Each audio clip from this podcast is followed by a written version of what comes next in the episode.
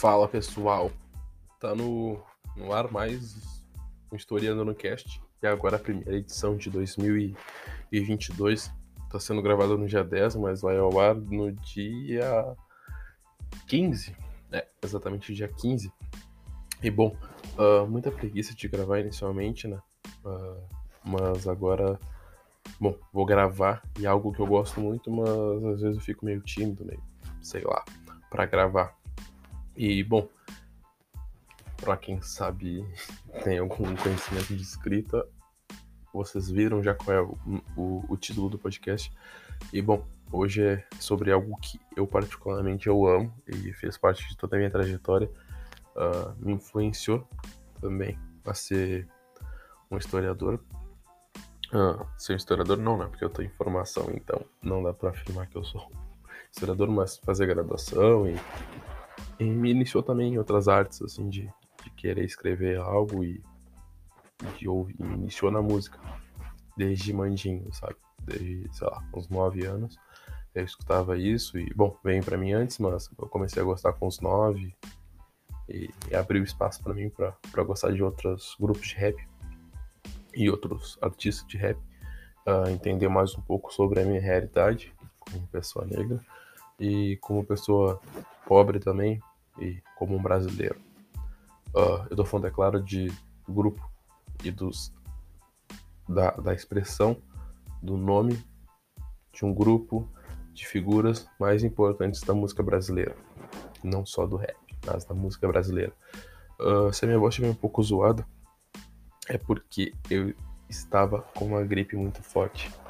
E recém estou me recuperando, mas eu acho que, que é válido, que a voz tá boa o suficiente para conseguir falar com vocês. Bom, eu tô falando do Racionais MCs, o famoso grupo de São Paulo. Bom, o Racionais é um grupo brasileiro de rap. Ele surgiu no final dos anos 80. Ele também foi muito inspirado num grupo uh, que é o NWA, que é um grupo americano. O discurso do Racionais tinha a preocupação de denunciar o racismo, o capitalismo, uh, no caso, em sua forma opressora, uh, e também e eles afirmavam que esse capitalismo opressor estava totalmente ligado com a violência e o crime, uh, mas principalmente levantando a bandeira do racismo, contra o racismo, falando sobre como o racismo existia nas comunidades em São Paulo e em todo o Brasil. Bom, o Racionais deixou um legado impressionante e, bom, uh, a gente fica feliz de não estar tá falando com aquilo como uma nostalgia porque eles morreram. Não, o Racionais está ativo até hoje, e é vai ser muito bom falar sobre o grupo. Mas, primeiramente, a gente tem que ir em seus membros, já que era um grupo de rap composto por quatro pessoas. E a gente vai, primeiramente, para o seu líder, mais conhecido também como Mano Brown. Bom, uh, Pedro Paulo Soares Pereira. Ele nasceu em São Paulo em 22 de abril de 1970. Ele também é produtor e vocalista. Bom, uh, dá para falar sobre o, o que, que ele escreveu e, bom, vamos lá. Ele escreveu Vida Louca Parte 1, Vida Louca Parte 2, Nego Drama, em conjunto com Ed Rock, A Vida é Desafio, Jesus Chorou, Da Ponte Pra Cá, capítulo 4, versículo 3, Tô Ouvindo Alguém Me Chamar, que é a minha preferida do grupo, Diário de um Detento, Fórmula Mágica da Paz, Homem na Estrada, Fim de Semana no Parque, com Ed Rock, e Mano na Porta do Bar, e Negro Limitado, com Ed Rock e também Pânico na Zona Sul e artigo 157, que fala sobre. Bom, artigo 157 da Lei Penal do Brasil. É muito boa essa música também, e é do disco Nada Como Um Dia Após Outro Dia, de 2002. Bom, vamos para o segundo componente, mais conhecido como Ice Blue, uh, que tem o seu nome de origem, Paulo Eduardo Salvador. Uh, bom, ele nasceu no dia 16 de março de 1971 e atualmente ele participa de um programa na rádio uh, ah, 105 FM em São Paulo, com KLJ. O apelido dele vem de Nego Blue, que é uma música do Jorge Benjor. Bom, uh, o Brown diz que era porque ele sempre andava arrumadinho. E o Mano Brown também, o apelido dele vem uh, porque chamavam ele de Mano, uh, chamavam ele de Brown, no caso, na realidade. E depois falar, mano, tipo, alguém chamou ele, mano, Brown. E aí ficou, mano, Brown. Mas o apelido dele era Brown por causa do, do James Brown, do, dos Estados Unidos. Uh, se eu não me engano, gente, não estou errado, era, era isso. Bom, vamos para um dos outros vocalistas e tão importantes quanto os outros, uh, que é o Ed Rock. E o seu nome é Edivaldo Pereira Alves. Nasceu em São Paulo no dia 20 de setembro de 1970. Bom, ele é conhecido como Ed Rock e ele é autor de canções também brilhantes do Racionais, que é Mágico de Oz, Tempos Difíceis, Rapaz Comum e outras que ele fez, como eu falei anteriormente, parcerias enormes com o Mano Brown. Bom, uh, ele compôs a canção com a, com a banda inglesa Asian Dub Foundation, uh, que falava sobre as rebeliões uh, do primeiro comando da capital, que é o PCC, que foi formado logo após a chacina, o massacre do Carandiru. Bom, em 2012 também ele lançou uma canção que, bom, vocês devem conhecer, que é That's My Way, que foi com o seu Jorge, que é um que merece um podcast especial, que é um grande artista. E, bom, ela foi indicada para o prêmio eh, VMB como melhor clipe, mas também uh, ele perdeu, mas não foi tão triste a derrota, já que foi para o seu próprio grupo com o clipe Mil Faces de um Homem Leal.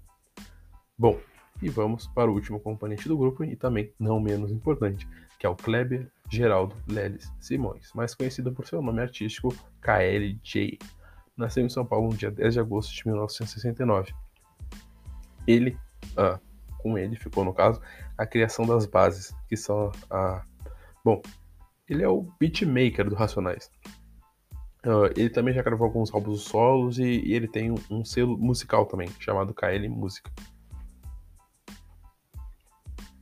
Bom, o grupo nasceu no final da década de 1980, como eu falei, muito inspirado também no NWA dos Estados Unidos. Uh, e o nome do grupo foi inspirado no disco do Tim Maia, chamado Racional. Uh, a primeira gravação do grupo aconteceu em 1988.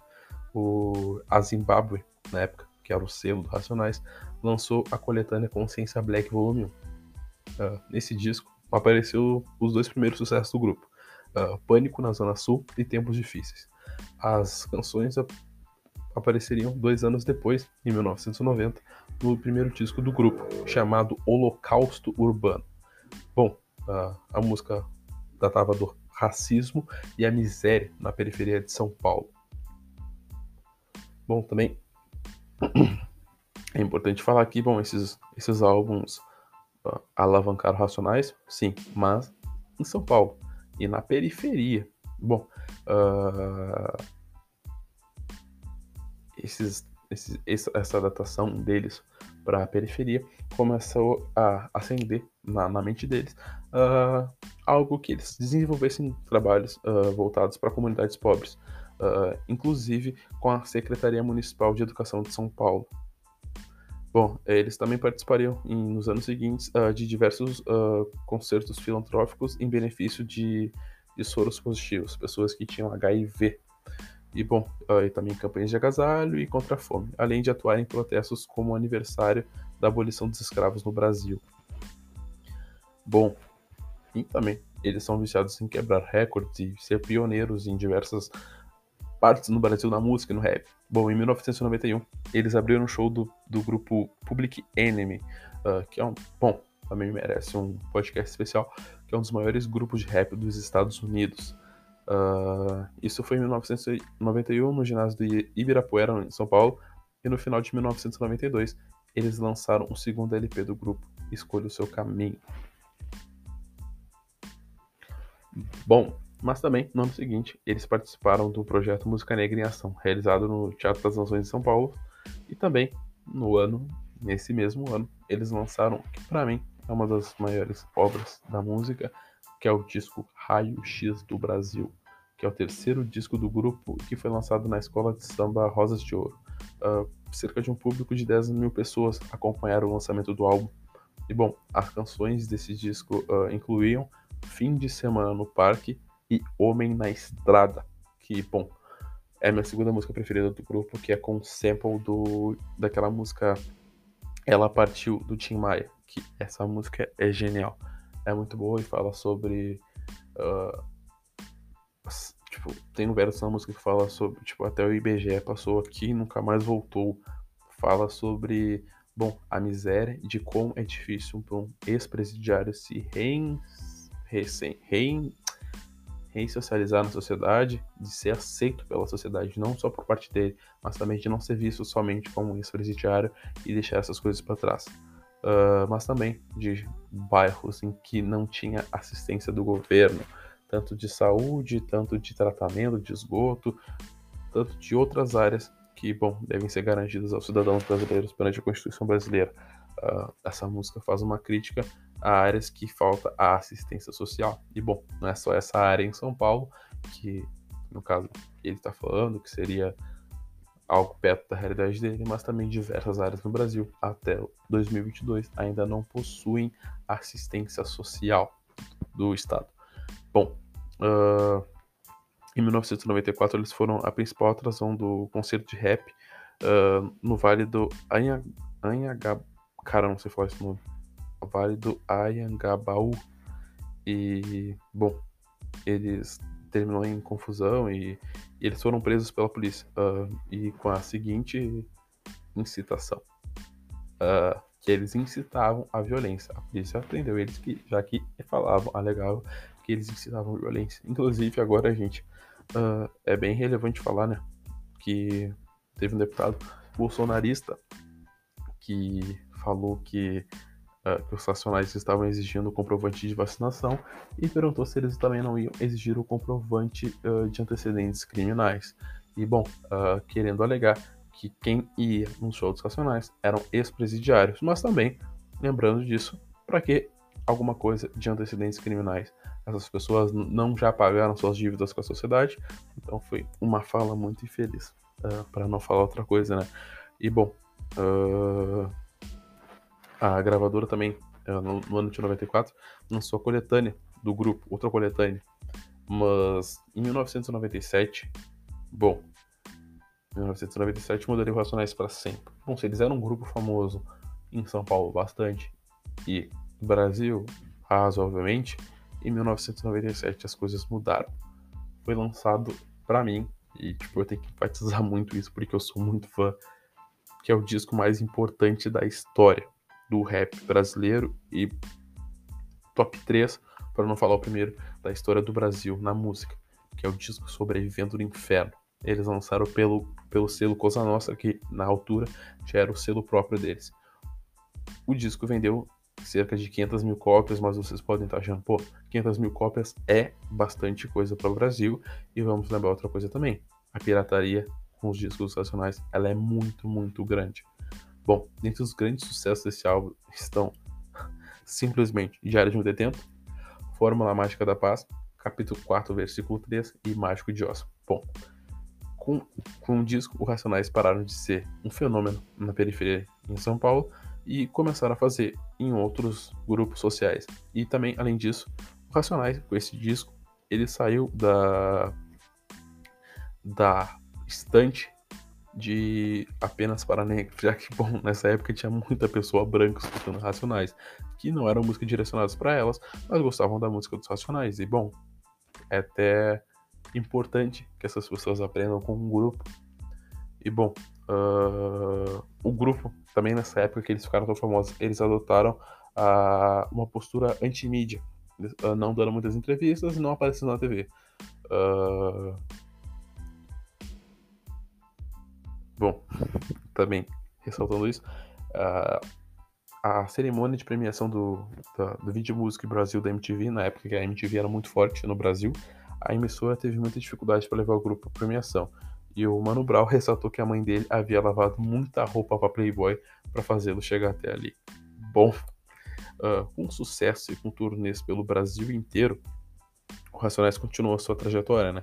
Uh, bom, óbvio que o, esse disco ele é a obra da vida dos caras, mas também o, o disco, uh, o sucessor, ele também é muito forte. E, bom, o grupo em diversas entrevistas que eu vi, uh, porque eu não tô só, tipo, contando a história do Racionais, estou dando minha opinião como um fã e como uma pessoa que realmente gosta, gosta de música.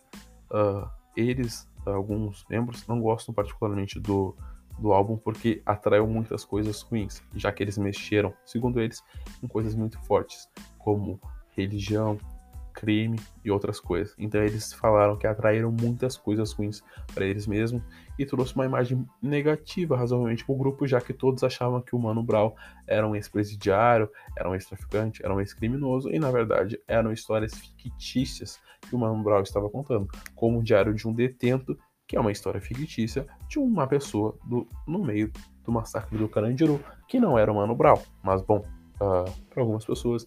Até hoje, Mano Brown é um ex-presidiário, um ex-criminoso, Racionais são todos criminosos.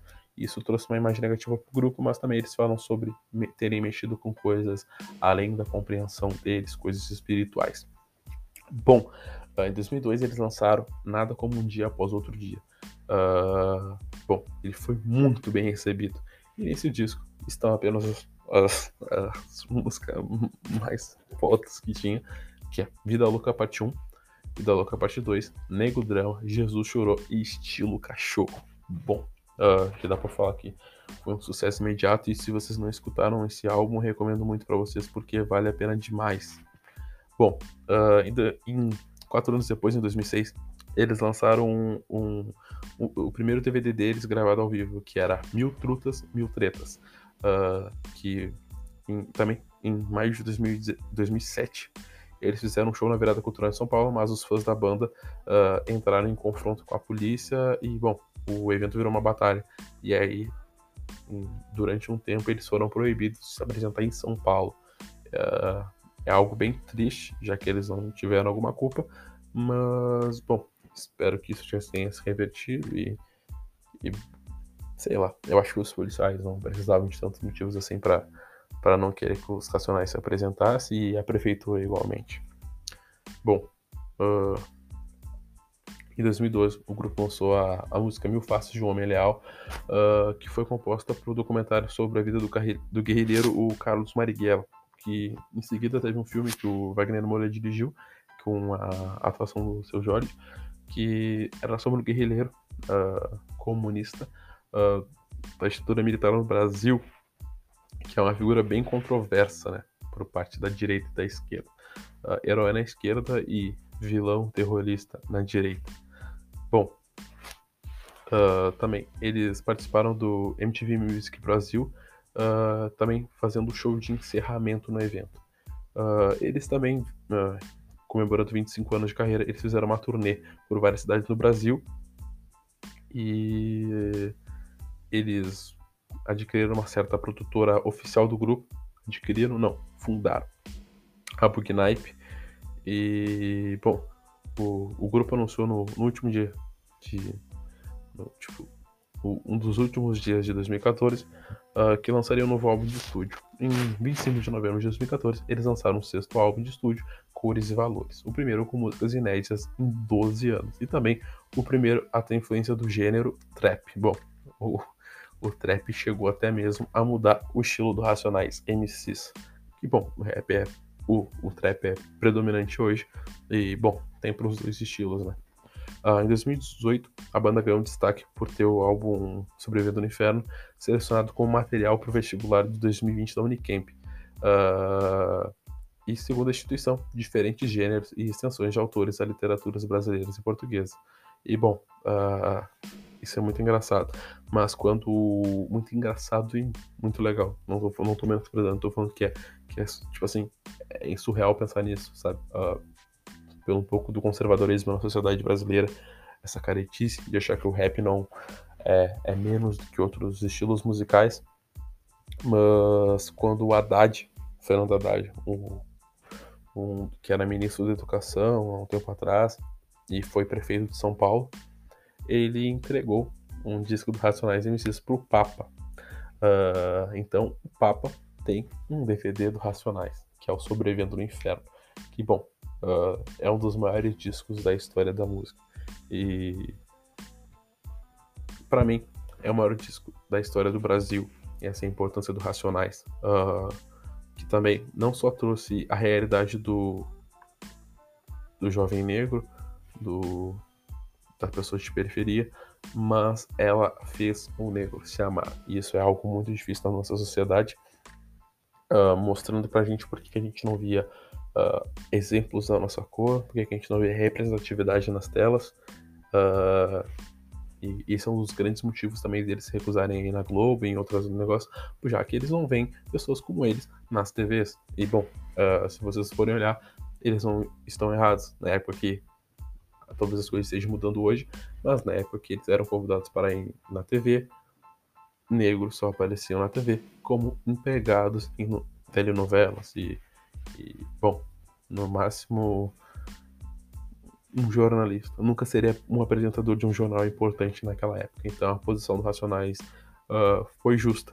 Foi justa e talvez eles seriam mais respeitados se eles fossem, mas eles adotaram uma posição firme, que era ser famoso com quem com quem, bom, não queriam ser famosos por algo que eles não queriam, em um veículo que eles não queriam, por mais que soubessem a importância da TV no Brasil.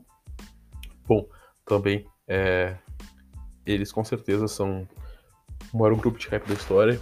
E eu boto o Mano Brown como o maior rapper da, história do Brasil. Uh, cara é um visionário e, e eu tava tentando escrever algumas coisas de rap e fiquei pensando, cara, como os caras conseguem fazer uma música com mais 7 minutos? E, bom, tem músicas racionais com 11 minutos e elas contam uma história.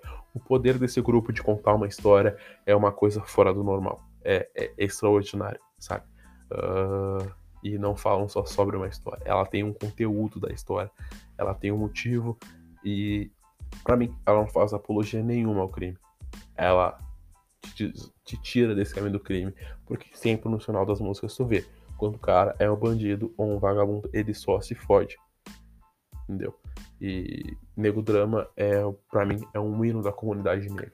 E, bom, é muito bom poder nascer na época em que os Racionais estão em atividade, ter me criado com as músicas Racionais e, bom, uh, poder falar para meus filhos que eu ouvi o, o grupo dos Racionais MCs, que para mim é, acho que é, musicalmente é a coisa mais preciosa que, que hoje o jovem negro tem no Brasil.